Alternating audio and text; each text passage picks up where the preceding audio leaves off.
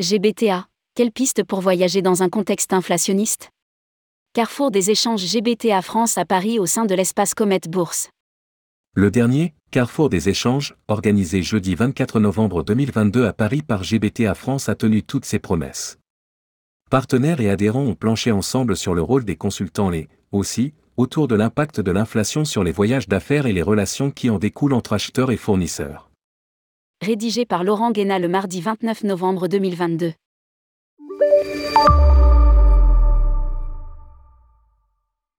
Dans le cadre du Carrefour des échanges, organisé par GBTA France, acheteurs et fournisseurs ont planché sur les problématiques qu'entraîne l'inflation. Déjà, un constat, tout augmente. Les prix des hôtels, les coûts des TMC, les billets d'avion et de train, les repas.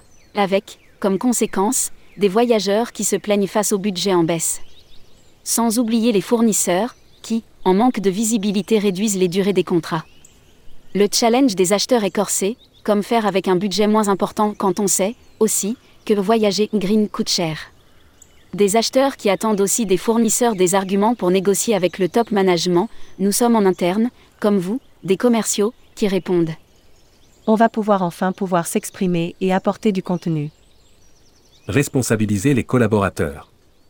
Comme il est compliqué de négocier en période d'inflation, il faut donc se poser de bonnes questions. Y a-t-il un intérêt de faire un aller-retour à Londres dans la journée?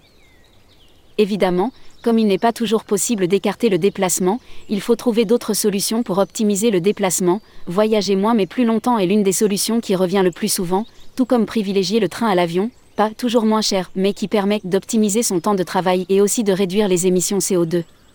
Organiser moins de réunions internes au profit des réunions clients paraît aussi une solution de bon sens. L'idée de responsabiliser les collaborateurs en confiant au manager le budget voyage peut aussi être séduisante. On reporte ainsi le problème en interne et non sur le fournisseur. Et, si l'on est amené à privilégier régulièrement la visioconférence, autant investir dans des technologies plus poussées. Que celles d'un Teams ou un Zoom forcément qui ont des limites. Très peu de leviers pour réduire les commises en dehors de la capacité à traquer les coûts cachés et gâchés qui passent aussi par la communication en entreprise, un levier important, d'autres pistes ont été évoquées comme repousser l'échéance appel d'offres en faisant des avenants ou en réduisant les délais entre la réservation et le voyage. On reporte ainsi le problème en interne et non sur les fournisseurs. Même constat pour le MIS avec des coûts qui s'envolent, il est là très difficile de trouver des leviers, sinon de réutiliser du matériel d'un événement à l'autre ou de privilégier des lieux où l'on peut se rendre sans avion d'autant plus que certains collaborateurs refusent de le prendre par conviction.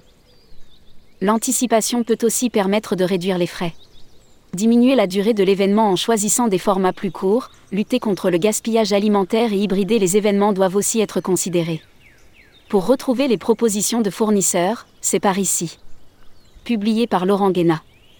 Journaliste, tourmag.com